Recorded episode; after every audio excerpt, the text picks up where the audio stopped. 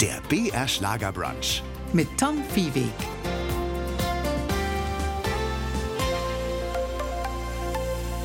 Grüß Sie auf BR Schlager und im neuen Jahr. Heute zu Gast ist eine optimistische, lebensfrohe Frau, die gern redet und noch lieber schreibt und wohl vielleicht auch deswegen hat Kimberly Hagen den Journalismus als Berufsfeld gewählt und darin auch das Fachgebiet Gesellschaft, auch die hohe Gesellschaft, also die High Society, Berichte über Stars und Sternchen und auch Prominente, von Uschi Glas über die britischen Royals bis George Clooney ist da eine ganz große Bandbreite. Kimberly, zunächst Ihnen alles Gute fürs neue Jahr. ja, danke schön, lieber Tom. Ich freue mich hier zu sein. Gleichfalls. Gutes Neues. Ich mich auch, Dankeschön. Ja, warum auf den Punkt gebracht hat Klatsch so viel Macht? Naja, Klatsch ist das, behaupte ich immer, was die Welt zusammenhält. Ja, jeder Mensch will wissen, was macht der Nachbar, hat der eine neue Freundin und so ist es quasi auch im größeren und glamouröseren Sinne, was meinen Job betrifft. Ja, und wenn König Charles sich irgendwie Probleme mit seinem Sohn hat, dann ist es so ein Eskapismus auch für die Menschen und man denkt sich, ach Mensch, selbst dem König geht es auch nicht besser als mir gerade. Ja. Und um an die ganzen exklusiven Gesellschaftsthemen auch bei der Königs heranzukommen, müssen Sie da auch Everybody's Darling sein in dieser High Society? Ja, gute Frage. Also man sollte sich natürlich nicht mit allen verscherzen. Auf der anderen Seite braucht man auch eine nötige Distanz, ja. Also ich bin jetzt nicht die beste Freundin von allen, aber vielleicht die beste Vertraute, so, mit der man sich auch mal streiten kann und der man sich halt eben öffnet, der man eben anvertraut, wenn irgendwas schief läuft, auch wenn was toll ist, wenn geheiratet wird, aber auch wenn vielleicht der Mann einen Seitensprung begangen hat oder man irgendwie 20 Kilo zugenommen hat. Also das muss man so irgendwie, diese Gratwanderung muss man hinkriegen und das ist dann schon eine spannende Welt und eine ganz eigene Welt. Das Jahr 2023 ist für uns beide jetzt schon Geschichte. Für welchen Promi, weiblich oder männlich, war es das Jahr gewesen? Was würden Sie sagen? Boah, da gibt's natürlich schon viele, ja. Also König Charles wurde gekrönt. Das ist natürlich schon ein Jahrhundertereignis eigentlich. Das hat was, ja. Das passiert jetzt nicht dauernd und war ja auch ein riesiges Spektakel. Also da hat man auch mal gesehen, so die gute alte Zeit, ne? Also wie da die Krone aufgesetzt wird, was da für Details und welcher Schmuck da noch kommt und welcher Umhang und so. Also ein strenges Protokoll. Deswegen war ja auch die Einschaltquote riesig. Ich glaube, die Leute sind da schon nach wie vor fasziniert von dieser Welt. Warum sind sie das tatsächlich? Und vor allem viele Deutsche, die ja auch mal einen Kini hatten, ist das irgendwie so die, dieser Ja. Verlust, den man erlitten hat, dass man jetzt sagt, da drüben haben sie aber so einen tollen König? Ja, genau. Das schmerzt dann wahrscheinlich auch den einen oder die andere, ja. So nach dem Motto, warum haben wir eigentlich keinen Kini mehr? Ich glaube schon, dass es dadurch, dass wir so viel auch berichten und gerade die britischen Royals, hat man das Gefühl, das ist wie so ein Familienmitglied, ja. Also als die Queen damals gestorben ist, haben wirklich wahrscheinlich sehr viele Menschen geweint, die sie noch nie persönlich kennengelernt haben und trotzdem aber das Gefühl haben, es ist wie so die tolle Großmutter, die bei uns quasi am Küchentisch oft gesessen ist, weil man so viel halt mitbekommen hat. Und das ist eine doch sehr gläserne Familie auch. Ja? Nicht nur was die Streitigkeiten mit Harry und Meghan und so betrifft. Also ich glaube, da kommt viel zusammen und natürlich ist es auch so das Ding, vielleicht als Kind will man Prinz oder Prinzessin sein. Also da hat man vielleicht so verschiedene Auslebemöglichkeiten und Projektionsmöglichkeiten mit den Royals. Und sie hat es natürlich geschafft, eine herausragende Stellung in der Weltgeschichte als Persönlichkeit zu sein, auch eine Prominente natürlich zu sein, aber fast ohne jemals ein langes Interview gegeben zu haben. absolut erstaunlich. Das schaffen ja auch viele große Stars, von denen kriegt man dann gar nicht so viel mit, weil die eigentlich sehr verschwiegen sind. Und die Queen hat ja irgendwie niemals eigentlich was erklärt, sich entschuldigt, auch als damals mit Lady Di das alles passiert ist und so. Also da braucht man schon ganz viel Rückgrat. Das hat sie wirklich bewiesen und ich glaube, das schätzen oder haben die Leute auch in ihr so geschätzt. Ja. Also dass sie ja eigentlich sehr modern war in Zeiten, wo es noch nicht selbstverständlich war, dass Frauen Führungskraft sind, weil sie plötzlich Königin mit Anfang 20 und der Mann damals Prinz Philipp hat sich nach hinten gestellt, hat sich ihr untergeordnet. Also was für ein modernes Bild eigentlich damals die beiden abgegeben haben, wurde glaube ich jetzt im Nachhinein erst vielen auch klar. Wann ist jemand tatsächlich prominent? Wenn er bei Ihnen in der Kolumne vorkommt, wenn Sie über ihn sprechen? Ich würde behaupten, ja. Aber natürlich hat sich der Begriff Prominenz auch geändert. Ne? Also sind es die 15 Minuten, die Andy Warhol damals gesagt hat, Berühmtheit? Ist es heute berühmt, wenn ich einen FC Bayern-Spieler date? Bin ich berühmt, weil ich auf Instagram irgendwie ganz viele Follower habe? Ich glaube, da geht gerade bei jungen Menschen auch die Meinung anders hin oder auch diese ganzen Reality-Sendungen eigentlich habe ich immer das so interpretiert, berühmt hat schon was mit einer Leistung zu tun, ja. Aber mittlerweile ist es offenbar auch eine Leistung, wenn man eben einen zum Beispiel berühmten Mann irgendwie als Freund hat, ja. Und das mit den Likes und Klicks ist ja auch etwas, was man, man kann sich quasi selber prominent machen. Absolut, ja. Und das schaffen ja auch viele, ne? Also Justin Bieber zum Beispiel hat es geschafft damals irgendwie mit YouTube. Weil er da irgendwie plötzlich angefangen hat zu singen. Aber es gibt natürlich auch prominente Deutsche, die einfach sich entweder ein bisschen sehr nackig zeigen oder irgendein witziges Talent haben. Ja, also es sind schon neue Möglichkeiten, die ich gar nicht verteufeln würde. Ich finde es eigentlich sehr gut. Ich finde, Social Media bereichert auch meinen Beruf, ja, weil viele Prominente ja extrem private Einblicke geben. Früher hat man Home Stories gemacht, musste da mühselig die Prominenten bitten und anbetteln, dass man mal in ihr Wohnzimmer schauen darf und heute posten alle alles freiwillig, ja, was im Kühlschrank gerade ist, was sie gegessen haben, wie das Schlafzimmer ausschaut. Also da hat schon eine große Entwicklung auch stattgefunden mhm. an Privatheit. Wobei ihnen das die Arbeit vermutlich dann auch abnimmt, wenn die ihre Stories und ihre Fotogeschichten selber machen. Total, genau. Und ich muss einfach da natürlich sehr aufmerksam dahinter sein, irgendwie Instagram, Facebook und checken. Aber meine Seite ist leider endlich, ja, in der Abendzeit, wo ich drüber berichte. Ich könnte wahrscheinlich ein ganzes Buch jeden Tag damit füllen. Aber trotzdem, sie will auch gefüllt sein jeden Tag. Absolut. Das heißt, haben Sie für jeden Tag auch tatsächlich eine Idee oder wie viel Vorlauf, wie aktuell ist diese Klatschseite, sage ich jetzt mal despektierlich? Die ist wirklich irre aktuell. Also das ist nicht so, dass ich mir da Wochen vorher Gedanken mache. Ich habe natürlich einen Plan und weiß, was in der Woche passiert. Also wenn zum Beispiel gewisse Veranstaltungen anstehen, irgendeine Preisverleihung ist, Kinopremiere oder so. Nur eine Trennung lässt sich ja oft nicht so vorhersagen. Ja, die kommt natürlich holter die Polter über Nacht. Also ich sortiere mich eigentlich wirklich immer erst in der Früh für den Tag und schaue, was mache ich. Sie haben viele große Namen kennengelernt. Große Stars sind vermutlich eher gelassen, oder? Wenn Sie so einer Society-Reporterin gegenübertreten. Total. Die sind wirklich tiefenentspannt und da trennt sich auch die Spreu vom Weizen. Und die großen Stars schaffen es aber auch dann, dem Interviewpartner in dem Moment das Gefühl zu geben, ich bin jetzt nur für dich da. Mhm. Ja? Also die haben auch ein großes Charisma, die haben eine tolle Ausstrahlung, die erfüllen auch einen Raum. Also da merkt man ganz schnell, da weht irgendwie so Glamour mit, ja, und Starpotenzial. Mhm. Da wäre zum Beispiel George Clooney. Mhm, absolut, natürlich. Mr. Hollywood für mich absolut Nummer eins. Ich glaube, alle mögen den auch irgendwie sehr gerne. Und bleibt da das Gespräch an der Oberfläche? Ist das sehr professionell oder haben Sie den Eindruck, wenn Sie mit so einem Überstar sprechen, dass der wirklich auf Ihre Fragen eingeht? Der ist super Profi und der redet gut, kommt auf den Punkt, bringt Witz rein, Charme rein. Der Vater von ihm war auch Journalist, er wollte eigentlich auch mal Journalist werden, vielleicht ist er deswegen da auch noch mal einen Tick schlauer als andere. Mhm. Also der weiß einfach, wie das Spiel ist. Der muss natürlich, wenn er was promotet, auch seine, ja, irgendeine tolle Geschichte erzählen, ja, oder ein bisschen was Freches mal sagen. Auch, der macht das auch gut mit privaten Einblicken, jetzt auch mit seinen Zwillingen, mit seiner Frau. Der würde nie auf die Idee kommen und sagen, nee, also über mein Privatleben spreche ich nicht, weil der weiß einfach, das gehört leider dazu. Das kann man nicht einfach wegschneiden. So. Mhm. Dann Daniel Craig, unser James Bond 007. Stammt ja eigentlich privat aus einfachen Verhältnissen, merkt man das? Hm, ich finde, man merkt vor allem, dass er aus sehr britischen Verhältnissen stammt, weil er wirklich einen sehr tiefen, schwarzen britischen Humor hat. Aber es stimmt, ja, man merkt es auch. Der ist, glaube ich, auch trotz des Riesenerfolgs mit Bond niemals abgehoben. Mhm. Also der trinkt gerne noch, weiß nicht, sein Bier aus der Dose, geht mal in den Pub und das ist dann irgendwie für ihn Luxus. Dann gehen wir mal zu den weiblichen Stars oder schauen mhm. uns auch mal eher ein bisschen in Bayern um. Ja, was fällt uns da ein? Die wunderbare Uschi Glas zum Beispiel? Ja, die wird jetzt in diesem Jahr ja 80. Also das ist ja auch, kann man gar nicht glauben. Ich finde, die schaut immer noch toll aus und das ewige Schätzchen, ich finde, die ist eine tolle, starke Frau. Ich mag sie sehr, sehr gerne, habe sie wahnsinnig oft getroffen und freue mich jedes Mal aufs Neue, wenn ich sie wiedersehe. Die hat immer was zu sagen, die ist schlau, die ist klug, nimmt kein Blatt vor den Mund. Nee, finde ich toll. Man braucht mehr solche Frauen, finde ich.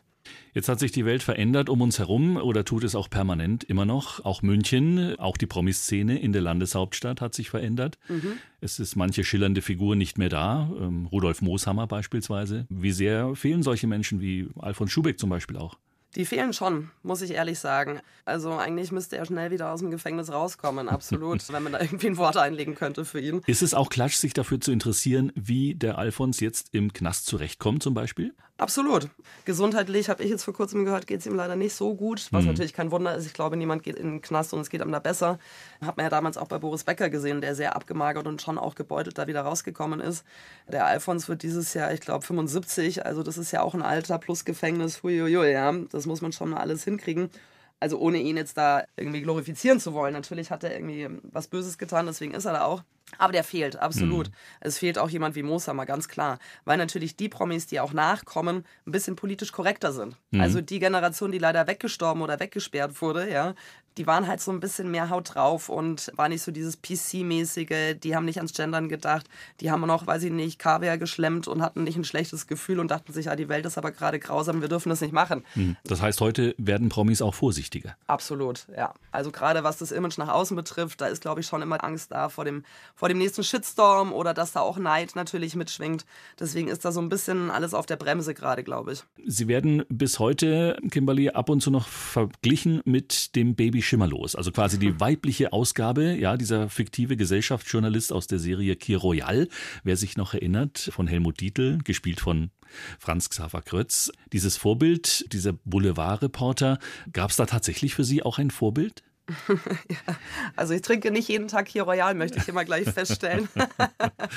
Leider. Wäre es aber wert manchmal, oder? Was man da so schon. hört, muss man erstmal eins drauf trinken. Aber echt erstmal zum Start, ja, so Also ich bin da ja irgendwie in diese Promi-Welt und Klatschwelt so reingerutscht, hatte dann von meinen Eltern tatsächlich ein Buch geschenkt bekommen von Hunter. Das ist ja so der Ur-Klatschreporter, ja, mhm. also der ja auch noch vor Baby Schimmerlos war. Hab aber natürlich auch Helmut Dietls Serie gesehen und sehr geliebt und habe auch gemerkt, ich habe sie, glaube ich, jetzt noch mal vor kurzem auch angeschaut, so viel hat sich dann doch wieder auch nicht verändert. Ja? Tatsächlich. Also irgendwie ist da doch noch viel geblieben. Ja, sehr interessant. Senta Berger ist älter geworden ja. oder Gisela Schneeberger jetzt auch in, im Herbst 75. Ja. Also gehen Bayern die Promis ein bisschen aus seit Baby Schimmer los? also sie werden natürlich alle nicht jünger, genau, wie Sie auch schon festgestellt haben. Ich sage immer, das Gute ist in München, wir sind doch irgendwie das herzliche Dorf hier mit so einer großen Eitelkeit. Also ich sage immer, Eitelkeit ist eigentlich die härteste Droge. Mhm. Und das ist aber gut, weil, also zumindest für meinen Job, es immer Menschen geben wird, die in die Zeitung wollen, die ins Fernsehen wollen, ja, die sich irgendwie darstellen wollen. Und solange, glaube ich, wird es Klatsch immer geben. Wie sehr muss man oder wird man als Journalistin Teil davon, worüber man schreibt? Oder wie hält man da Distanz? Das musste ich am Anfang auch sehr lernen. Am Anfang haben natürlich alle Stars und auch Sternchen mir das Gefühl gegeben, ach, die Kimberly ist jetzt unsere beste neue Freundin. Ja, die macht nur noch alles super nett. Dann habe ich irgendwie ein Foto gedruckt, die haben angerufen, sich beschwert, geweint, dass sie irgendwie drei Falten auf dem Bild haben, wo ich gesagt habe, Entschuldigung, das ist das wunderschöne Foto, ihr habt da irgendwie vielleicht ein bisschen, seid zu selbstkritisch. Also man kann es allen nicht recht machen. Das musste ich schon lernen. Man braucht ein dickes Fell, auch das musste ich mir antrainieren. Dann geht es. Und ich glaube, man braucht auch viel Humor. Mhm. Es ist ja eigentlich eine heitere Welt. Also die Dinge, die da passieren, meistens sind jetzt nicht so schrecklich. Ja, wenn jetzt jemanden, weiß ich nicht, die Designerhandtasche geklaut wird oder vielleicht irgendwie Botox-allergische Reaktion hervorgerufen hat, dann ist es schon irgendwie tragisch, aber es ist nicht der Weltuntergang. Mhm. Und ich glaube, wenn man sich dem so ein bisschen bewusst wird, dann kann man damit besser umgehen. Wer ist Ihr Lieblingspromi? Also, es gibt sehr, sehr viele Lieblingspromis, muss ich sagen. Und ich will natürlich da auch niemanden verletzen, der jetzt da nicht genannt mhm. wird. War Elmar Wepper einer? Oh ja, Elmar und ich mag auch Bruder Fritz sehr gerne. Elmar Webber, ja, da hat mich sein Tod natürlich auch sehr äh, mitgenommen. Der war ein toller Mensch, ganz äh, feinfühlig, ganz bodenständig, nicht jetzt so eine Rampensau, roter Teppich und so, ja, das ist mehr Fritz, also vor allem früher gewesen auch, mhm. der da mehr der Partykönig war und auch mal auf den Tisch getanzt hat. Und Elmar war aber immer so zurückgezogen und mich hat es damals auch sehr gefreut, wo er sein doch eigentlich spätes Kinoerlebnis ja hatte mit Kirschblüten Hanami. Mhm. Und dann nochmal so einen zweiten Frühling, glaube ich, auch erleben durfte. Auch mit seiner Frau Anita immer happy und so skandalfrei nehmen. Toller Mann. BR Schlager Brunch, das ist erstmal Brunch, heute auf die Ferne. Wir sind über Leitung verbunden und das ist auf der anderen Seite natürlich Schlager. In München aufgewachsen äh, sind Sie in Waldrudering. Da gab es natürlich Schlagerstars quasi über den Gartenzaun. Voll, also ich bin eigentlich in der Schlagerhochburg groß geworden, zwischen Marianne Michael, äh, ich glaube auch mit den, mit den, Söhnen von Marianne und Michael auch genau. in die Schule gegangen. Auch in die Schule, genau. Und ich habe immer als Kind haben wir immer gelacht, wenn dann die Eltern im Dirndl und Lederhosen kamen damals schon, weil wir das irgendwie nicht so verstehen konnten, natürlich in dem jungen Alter. Fanden es aber sehr amüsant, was ich Marianne und Michael dann später mal erzählt habe. Da haben wir natürlich sehr gelacht darüber. Ja. Und auch mit dem Sohn von Ramona Leis war ich dann im, auf dem Gymnasium auch noch. Also die Schlagerwelt ist irgendwie, ja, hm. war meine natürliche Umgebung. ich bin auch Schlagerfan, also gebe ich auch gerne offen zu. Ich finde, Schlager machen gute Laune, auf dem Oktoberfest singt jeder mit oder irgendwie beim Après-Ski. Also ich habe großen Respekt vor Schlager. Und in, in, München sind natürlich auch die Sportler immer prominente. Stimmt diese legendäre Geschichte mit dem Klopapier an oh Freinacht? Ja. Oh ja, und Mehmet Scholl, ja, absolut. Mehmet Scholls Auto? ja, der hat damals früher von meinem äh, ehemaligen Kindergarten gewohnt und an Freinacht, was man halt so macht im Teenie-Alter, fanden wir das sehr witzig. Ich war jetzt nicht der größte Mehmet Scholl-Fan, wie eine Freundin von mir, die hat gleich zwei Autogramme sich von dem mal geholt. Ja. Mhm. Fand den aber natürlich schon auch toll und bin ja auch, darf ich zugeben, FC Bayern-Fan immer gewesen bis heute. Und dachte, nee, Klopapier, das Auto umwickeln, das ist eigentlich das Beste, was ich machen kann, um ihm meine FC Bayern-Liebe zu gestehen. Das Jahr 2023 ist Geschichte, immer auch so ein Zeitpunkt, ein Jahresbeginn zum Innehalten, zum Zurückblicken, zum Bilanzieren. aber auch letztendlich ein bisschen Aufbruchstimmung, die man mitnehmen kann aus den ersten Jahrestagen. Neue Pläne, die Tage werden wieder länger, es geht hinauswärts, wie man bei uns in Bayern sagt. Was überwiegt da bei Ihnen? Zurückblicken, bilanzieren, erinnern oder neu durchstarten? Ah, neu durchstarten. Ich bin ja schon Teamoptimismus auch. Ähm, Natürlich ist es gut, manchmal innezuhalten.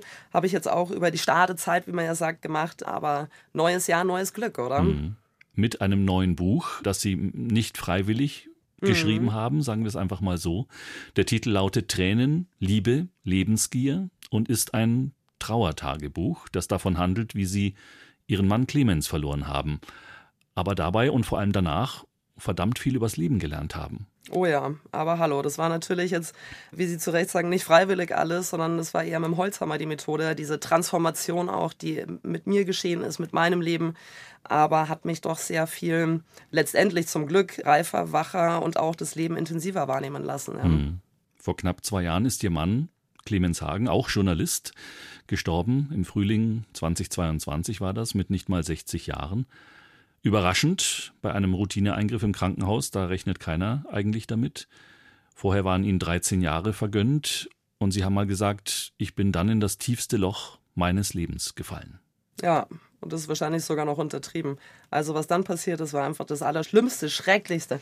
Also man ist, äh, es reißt einem wirklich jemand den Boden unter den Füßen weg und rammt einem gleichzeitig noch irgendwie die größte Axt oder weiß ich nicht, fünf Milliarden Messer ins Herz und dreht die um.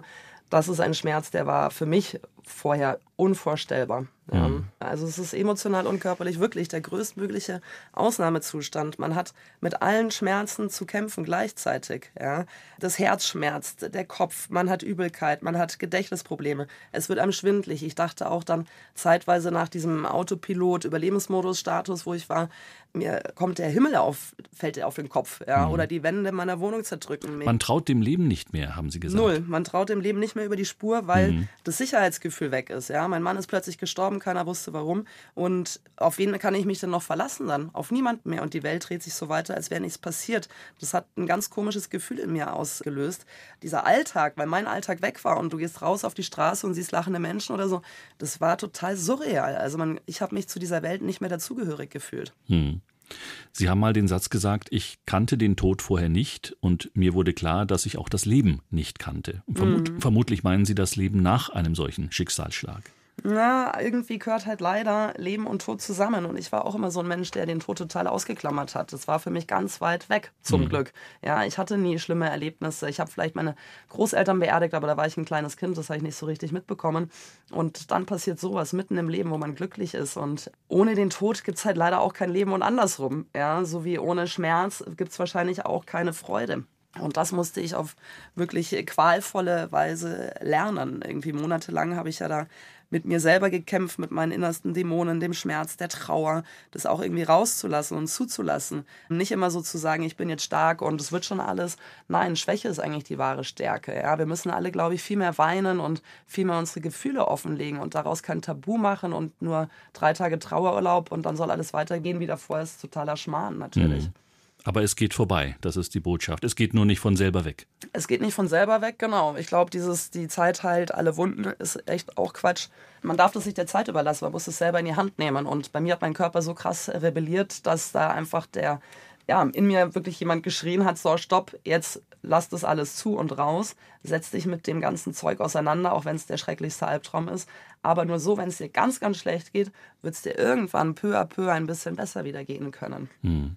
Wir haben vorhin über Königin Elisabeth II. gesprochen, eine weise Frau. Und Sie haben einen Satz von ihr, Ihrem Buch vorangestellt. Trauer ist der Preis, den wir für Liebe zahlen. Aber echt wie schlau, gell? Ja, hm. der hat mir damals auch sehr geholfen, dieser Satz. Und wahrscheinlich je größer die Liebe, desto höher auch der Preis. Ja. Ähm, nur leider ist es ja auch kein Exklusivproblem, was ich habe. Ich glaube, oder was heißt ich glaube, ich weiß es, jeder Mensch, der liebt, wird irgendwann trauern. Es bleibt leider niemandem erspart. Ja, Sie haben vorhin gesagt, ich bin reifer, ich bin kraftvoller und ich bin wacher in meinem Leben geworden durch diesen Schicksalsschlag, worüber Sie auch geschrieben haben, Ihr neues Buch Tränen, Liebe und Lebensgier über die Trauer um Ihren Ehemann Clemens. Warum wacher? Also meinen Sie damit, dass man das Leben einfach dann bewusster wahrnimmt als vorher? Mhm, auf jeden Fall. Man nimmt es, ich nehme es viel bewusster wahr. Ich merke, wenn jetzt zum Beispiel eine Libelle auf meinem Kopf landet, das ist davor nie passiert, dass es vielleicht irgendeine Bedeutung hat. Ich habe davor, ich sage jetzt mal, nicht so dieses esoterische Ding in mir gehabt. Oder merke, wenn zum Beispiel ein Lied kommt, was ich extrem mit meinem Mann verbunden habe, in einem Moment, wo es so unnatürlich ist, dass ich mir vorstelle, dass es vielleicht ein Zeichen von ihm ist oder dass er irgendwie doch noch bei mir ist, dass vielleicht mein Mann gestorben ist, aber die Liebe ist damit nicht gestorben. Und außerdem zum Thema Bewusstsein kann ich nur sagen, ich habe ja auch von einem Tag auf den anderen aufgehört, Kaffee zu trinken, weil ich gemerkt habe, Koffein ist nicht gerade gut für mein völlig explodiertes Nervensystem. Seit, also bis heute trinke ich nur Tee und bin trotzdem nicht am Einschlafen. Also auch da mhm. bin ich vielleicht wacher geworden. Mhm. Und das alles äh, gilt als Ermutigung für alle, die schwere persönliche Krisen meistern mussten oder meistern müssen. Das neue Buch. Das Trauertagebuch Tränen, Liebe und Lebensgier. Kimberly mit 41 Jahren hat man hm. andere Pläne, als plötzlich Witwe genannt zu werden. Aber wirklich, ja. Ähm, dieses Wort, glaube ich, zumindest habe ich das beim Lesen des Buches öfter anklingen hören. Dieses Wort ist für Sie fast so schlimm wie unser Beileid. Ja, aber echt. Ja, ich habe eine Beileidsallergie entwickelt und finde das Wort Witwe bis heute so schrecklich. Das ist so ein Gänsehautwort und das wird dem Ganzen auch irgendwie überhaupt nicht gerecht. Also bin ich jetzt Witwe, ist das mein neuer Beruf quasi oder meine Berufung? Um Himmels Willen. Ich wollte ja nicht, dass mein Mann stirbt. Ich habe ihn auch nicht umgebracht und plötzlich kriegt man diesen Stempel aufgedrückt. Also ich sage lieber, ich bin Wehfrau, ja, wenn mich jemand fragt, als Witwe. Weil irgendwie bei Witwe hat auch jeder so ein Bild irgendwie, glaube ich, im Kopf. Ich hatte es selber auch. So, da ist nur noch eine gebeutelte Frau, die geknickt geht, schwarz trägt, am besten noch einen Rosenkranz in der Hand hat und und das Leben ist für sie irgendwie auch vorbei und es kann und darf ja nicht so sein. Hm.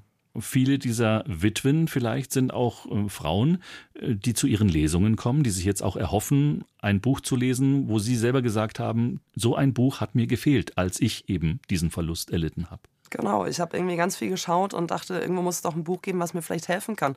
Wenn ich wissen will, wie ich selber Brot backen kann, gibt es irgendwie 12.000 Bücher, die ich bestellen kann. Aber zum Thema Trauer gibt es ganz, ganz wenig. Und das, was es gibt, hat mich auch irgendwie nicht weitergebracht.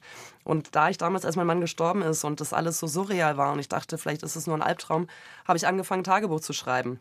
Jeden Tag irgendwie im Bett weinend saß ich da und habe mit dem Stift probiert, meine Dunkelheit irgendwie niederzuschreiben, die in mir herrschte und um mhm. mich rum. Und dann dachte ich irgendwann, vielleicht veröffentliche ich dieses Buch. Und wenn es nur zwei Menschen gibt, denen es irgendwie helfen kann. Und zwar wirklich, es gibt keinen kein Masterplan für Trauer. Ja? Das Einzige, was ich einfach machen möchte, ist raus aus dem Tabu mit Trauer und sagen, es ist gut, wenn es dir schlecht geht. Weil wenn es dir schlecht geht, kann es dir besser gehen. Ja? Aber lass den Schmerz und die Trauer zu. Und macht einen Trauer auch automatisch stärker? Und eben auch wacher, wie Sie vorhin gesagt haben. Genau, also ich dachte ja auch, über Monate Trauer, die Trauer wird mich vernichten, aber die Trauer hat mich auch stärker gemacht zum Glück. Weil wenn man die Trauer aushält und überlebt, ja, hat man wirklich eine neue, das soll jetzt nicht, weil sich's reimt, irgendwie so klingen, hat man eine neue Power, auch eine neue Kraft in sich. Wenn man das Schlimmste schafft, den geliebten Menschen zu beerdigen, diesen ganzen Behördenirrsinn, was da alles auf einen einprasselt an Schrecklichkeiten, das alles erstmal hinzukriegen. Also da sollte sich jeder Mensch, der das schafft, erstmal jeden Tag am besten besten 100 Mal auf die Schulter klopfen. Mhm. Ja. Das ist ja auch in der Anfangszeit immer, wo man ja eh noch, glaube ich, in Schockstarre ist. Und ja. plötzlich muss man sich entscheiden, genau, will ich einen Eichensarg?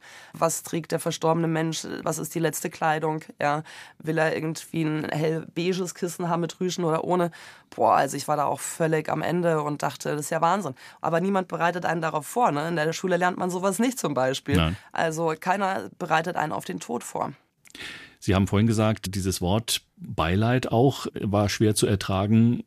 Ja, sehr. Immer noch. Ich finde Beileid ganz grauenhaft und viele Menschen wissen es gar nicht und meinen das natürlich in Wahrheit gut. Aber plötzlich, also mich haben alle nur noch mit meinem Beileid begrüßt. Nicht mehr mehr Hallo oder so. Also Beileid wurde zu meinem zweiten Namen. Ich war irgendwie Beileid Kimberly hieß ich plötzlich und ich finde zum Beispiel mein Mitgefühl viel, viel toller und feinfühliger. Ja? Mhm. Mein Mitgefühl ist viel angenehmer als Beileid gut gemeinte Fragen im Sinne von, wie geht's dir denn? Oder das wird schon wieder zehnmal am Tag ja. zu beantworten, ist, glaube ich, auch irgendwann nervt. Ja, und auch kontraproduktiv, weil es geht einem natürlich albtraumhaft schlecht. Was soll man denn da sagen? Wenn ich aber sage, nee, ist schon wieder alles äh, Chico, stimmt es natürlich auch überhaupt nicht. Und ich habe auch gemerkt, wie überfordert die Menschen mit dem Tod sind und auch mit Angehörigen oder Zugehörigen umzugehen, dass das verdammt schwer ist. Ja.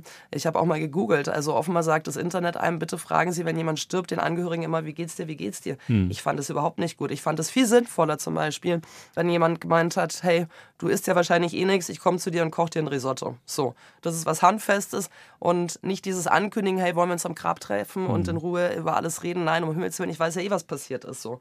Also lieber für mich kochen oder was anbieten, ja, ich bringe dir eine Flasche Wein vorbei. Man redet ja eh darüber und die, die Tränen werden auch fließen, aber nicht dieses Ankündigen und dieses, du bist jetzt nur noch Opfer deines Verlustes. So. Das ähm, fand ich sehr ja, kontraproduktiv.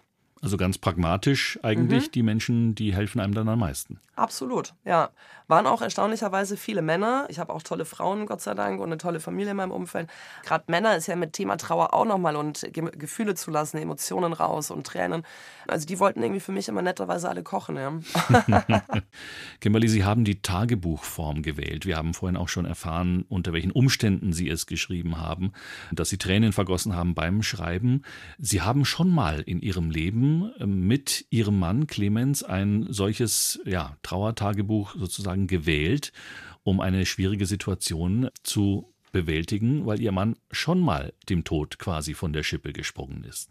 Genau, er hatte damals ein Aneurysma und lag irgendwie sehr viele Wochen im Koma, hat es aber überlebt, obwohl die Ärzte damals ihm überhaupt gar keine Chance eigentlich eingeräumt hatten. Ja, oder auch meinten, selbst wenn er überlebt, wird er irgendwie halbseitig gelähmt sein oder keine Erinnerung mehr haben. All das ist nicht passiert seitdem war ich auch wirklich so eine felsenfeste Optimistin, weil ich dachte, die Liebe ist tatsächlich stärker als der Tod. Hm. Jetzt wurde ich leider eines Besseren belehrt. Und statistisch könnte man sagen, sowas ist uns halt einmal passiert. Wir sind ganz nah dran vorbeigeschrammt. Insofern hm. wird uns das Glück genau. verschonen. Es ist so, der Blitz schlägt nicht zweimal an der gleichen Stelle ein, ja, mäßig. Genau. Hm. Also das Tagebuch, das ist natürlich auch etwas sehr Persönliches. Und manche verbrennen ihre Tagebücher später, ja. weil sie nicht wollen, dass irgendjemand das liest.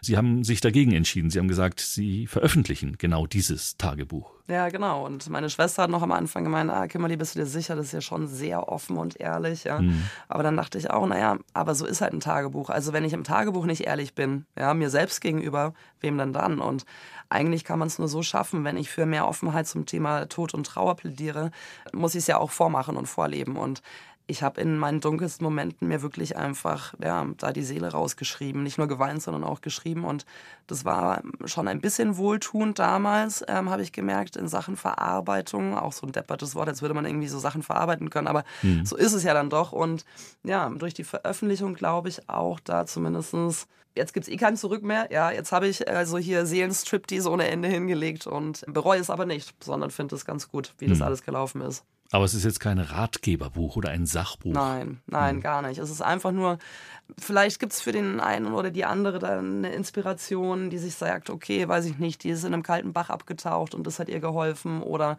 die isst jetzt plötzlich immer Pasta mit Löwenzahn ähm, und trinkt eben keinen Kaffee mehr oder lieber mal abends ein Bier, weil Hopfen beruhigt. Da sind schon natürlich kleine und größere Veränderungen, die man auch nachmachen kann. Das haben Sie alles gemacht tatsächlich auch. Absolut. Also hm. ich habe mein Leben sehr verändert. Ja, und ähm, es soll einfach vor allem den Menschen zeigen, wenn dir was Schlimmes passiert, ob es jetzt der Tod ist oder ein schlimmer Liebeskummer, ja, oder ein Jobverlust, also wenn man einfach eine ganz krasse Krise durchleben muss, du bist nicht alleine und man sollte sich im Idealfall von meinem Buch irgendwie umarmt fühlen und an die Hand genommen und einfach den Schmerz verstehen und irgendwie auch lieben lernen, weil ohne den Schmerz würden wir die Trauer ja gar nicht verarbeiten können. Also Trauer mhm. ist ja gar nicht das Problem. Trauer ist ja eher die Lösung, ja, wenn was Schlimmes passiert.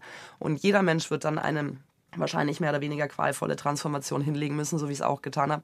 Aber es wird irgendwann besser werden. Also man wird irgendwann wieder die Sonne scheinen sehen und man wird vielleicht wieder tanzen oder lachen wollen und Appetit und Lebensgier verspüren. Und es soll einfach Hoffnung machen, dieses Buch. Sie haben dieses Buch, dieses Trauertagebuch allen Liebenden gewidmet und ihrem verstorbenen Mann.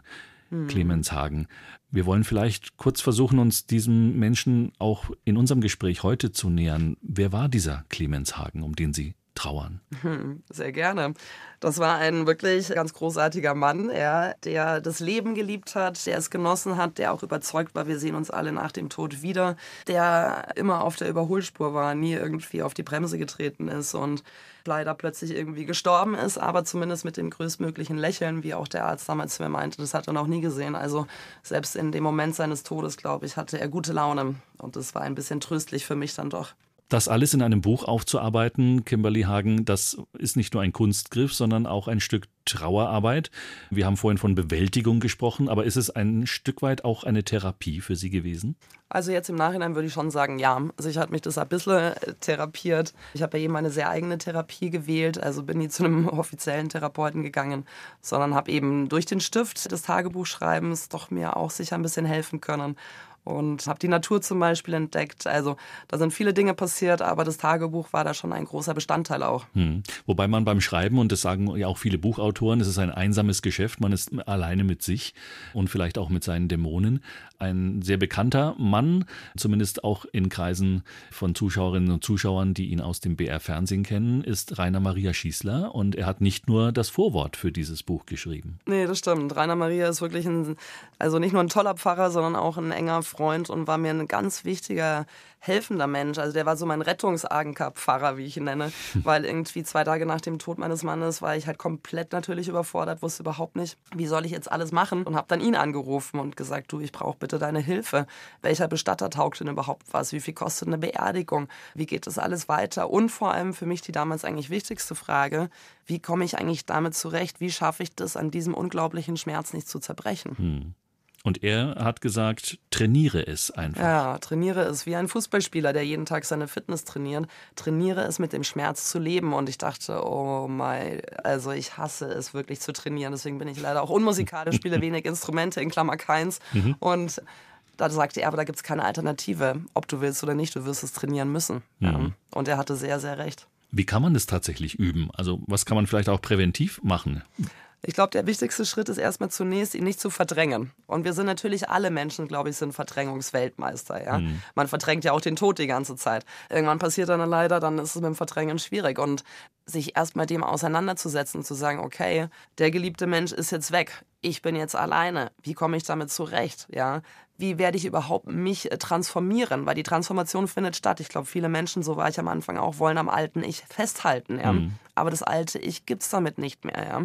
Das ist auch weggestorben. Es gibt ein neues Ich, weil dieser eben unglaubliche Schmerz äh, macht einen zum anderen Menschen. Aber was will ich plötzlich? Ich bin zusammengebrochen auf dem Weg zum Supermarkt. Für mich war selbst der Alltag nicht mehr schaffbar auf einmal, ja. Und ich dachte plötzlich, um Himmels Willen werde ich jetzt immer Angst vor mir selber haben, vor meinem neuen Leben. Und irgendwann muss man aber es probieren, vielleicht diese Angst in Neugierde umzuwandeln. Mhm. Das ist so ein erster Schritt auch, der ganz gut ist. Vor allem vorbereitet sein, dass es einen unkontrolliert und unverhofft treffen kann. Vielleicht zum Beispiel auch einfach beim Autofahren.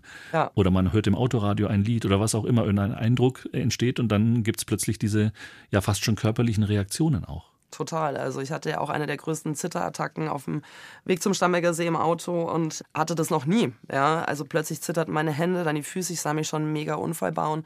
Bin dann noch schnell auf den Rastplatz irgendwie gefahren und dachte, was mache ich jetzt? Rufe ich 110 oder 112 an? Was ist eigentlich mit mir los?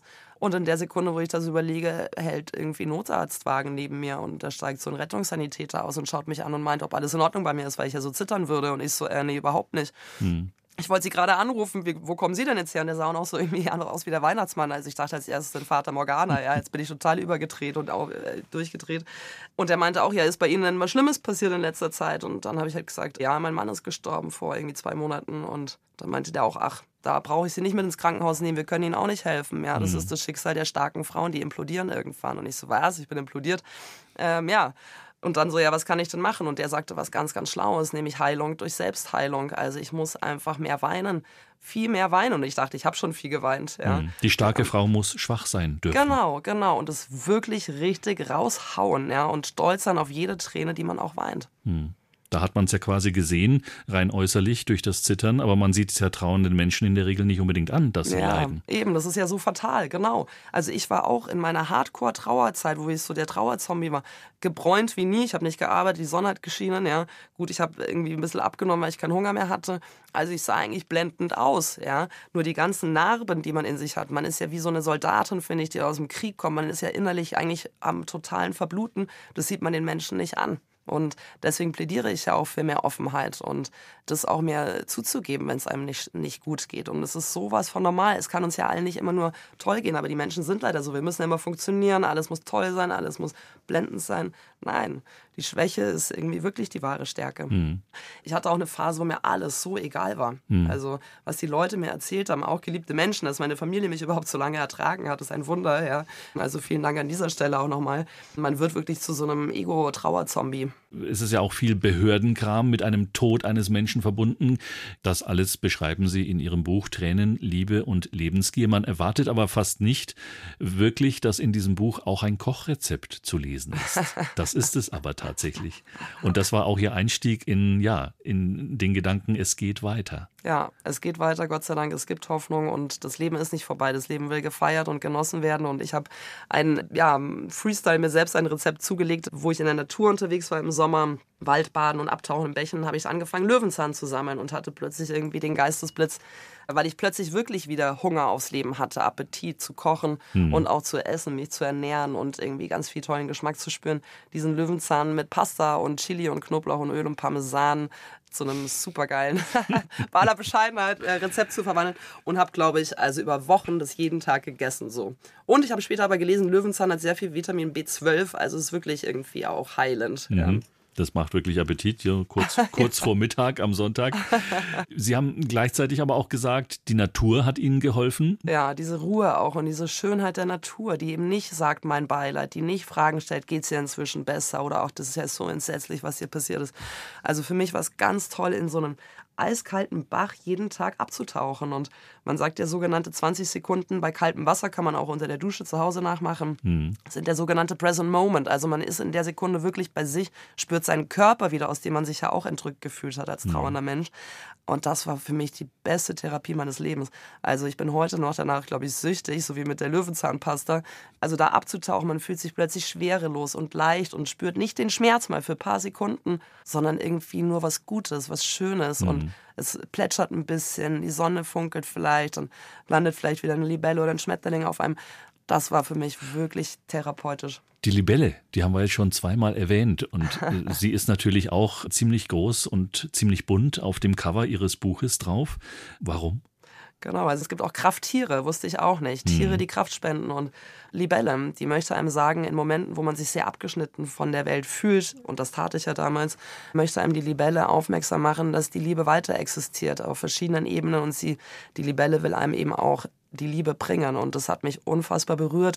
Also die Libelle ist mein Krafttier, ja, mhm. und ich habe sie jetzt sogar auch als Kette um den Hals hängen. Also irgendwie kommen die Libellen immer zu mir und mhm. das finde ich sehr, sehr schön, ja. Was vielleicht auch so im Bereich, wo man sagt, da runzelt vielleicht jemand die Stirn ist, dass sie das Gefühl haben, auch Kontakt zu haben mit ihrem verstorbenen Mann. Absolut, ja. Und zwar sehr deutlich. Also ich spüre das irgendwie sehr, dass er da ist und man mag mich jetzt für verrückt halten, ich sehe keine weißen Mäuse, das nicht, aber ich sehe Zeichen von ihm. Und ob es ist, wenn ich Geburtstag habe, dass zum Beispiel gerade, wenn mein, mein Papa irgendwie sagt, hey, der Clemens, der hätte das Fest auch gemocht, ja, äh, plötzlich in der Sekunde der komplette Strom meiner Wohnung ausgeht, sogar auf der Straße, im ganzen Haus.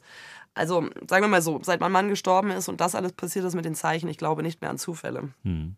Es gibt nicht nur Krafttiere und Kraftorte, sondern irgendwie auch Kraftmenschen. Oh ja. Menschen, die auch, ja, sich nicht nur dafür interessieren, wie man leidet, sondern die vielleicht auch die Frage stellen, wie möchtest du weiterleben? Möchtest du vielleicht mit mir weiterleben? Bist du bereit für einen neuen Mann? Beste Frage ever eigentlich. Aber mhm. damals war ich sehr irritiert ja, und fand die eigentlich schon sehr frech, aber erfrischend anders, das zumindest schon wurde mir von einem ganz großartigen Mann äh, gestellt und ich dachte, okay, also als Witwe, Wehfrau nie wieder wird mich ein Mann sexy finden. Die machen alle einen riesigen Bogen um mich, ja. Die werden denken, oh Gott, die redet nur über ihren verstorbenen Mann, ist die ganze Zeit Depri und Psycho und was weiß ich. Aber dieser Mann, ein ganz, ganz toller, hat es eben geschafft, mein zerbrochenes Herz irgendwie, wo ich dachte, das ist irreparabel, das geht nicht mehr heil, hat er zusammengeflickt und mir auch wieder ähm, Hoffnung geschenkt und den Glauben an die Liebe zurückgegeben. Mhm. Und das ist ganz, ganz toll.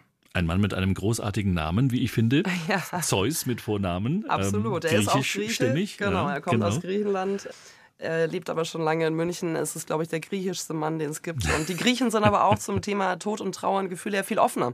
Die schmeißen die Teller auf den Boden, betrinken sich mit Uso, ja, und weinen alle, liegen sich in den Armen und weinen total zusammen. Das finde ich eigentlich sehr, sehr schön. Und ich glaube, dadurch war das auch mit Zeus und mir von Anfang an auf einer ganz anderen Ebene, wie wir uns begegnet sind. Also mit sehr viel Offenheit und auch sehr viel Humor, aber auch Verständnis. Ja. Ich hatte auch so ein schlechtes Gewissen, was aber so ein diffuses Gefühl ist. Ja. Also warum soll ich mich schämen irgendwie? Also mein Mann wäre der Erste gewesen, der auch Zeus gefeiert hätte. Die hätten zusammen, glaube ich, viel Spaß gehabt. Und der will ja nicht, dass ich nur weinend irgendwie bis ans Ende meines Lebens alleine durchs Leben gehe. Ja. Also ich glaube auch irgendwie, dass mein Mann mir auch Zeus geschickt hat. Da gibt es so viele auch nicht zufällige Geschichten und Gemeinsamkeiten und Parallelen. Und ja, also da kann ich nur sagen, Zeus ist nicht nur überempathisch und großartig, sondern auch wirklich stark. Ein starker Typ. Kimberly, was ist Ihr größter Wunsch? Hm, dass alles so bleibt, wie es ist. Also das ist schon mal ein harter, schwieriger Weg dahin gewesen, aber es ist jetzt gerade alles so fantastisch. Deswegen wünsche ich mir gar nicht, dass da mehr passiert, sondern dass es einfach so bleibt. Das Leben geht weiter. Ja, Gott sei Dank leben wir es bewusster. Leben ist verdammt schön, aber kann auch verdammt kurz sein. Eben. Das ist vielleicht die Lehre auch nicht nur aus Ihrem Buch, sondern aus unserem heutigen Gespräch. Ja. Vielen Dank fürs hier gewesen sein. Sehr gerne. Danke für die schöne Einladung und die Fragen. BR Schlager. Der BR Schlager Brunch. Jeden Sonntag von 10 bis 12 Uhr auf BR Schlager.